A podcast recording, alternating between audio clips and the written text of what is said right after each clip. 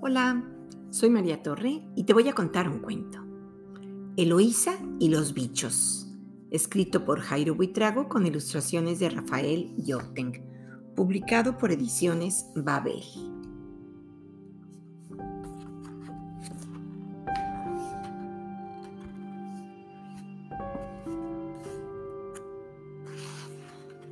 No soy de aquí. Llegamos una tarde, cuando yo era pequeña. Mientras papá buscaba trabajo, me quedaba en la escuela, como un bicho raro. Al principio era difícil no ser tan diestra con los deberes y ser la más pequeña de la fila. O que los recreos fueran tan largos casi tan largos como la espera en las rejas. Volvíamos a casa sin hablar con nadie.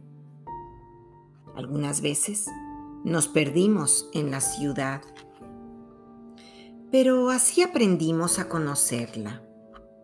Con el tiempo ya me sabía el camino a la escuela y no me importaba tanto que papá me dejara, porque los días pasaban más rápido poco a poco, nos hicimos a un lugar, pero nunca olvidamos lo que había quedado atrás.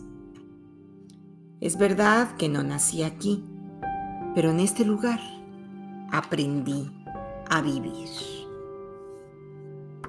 Y colorín colorado, este cuento se ha acabado.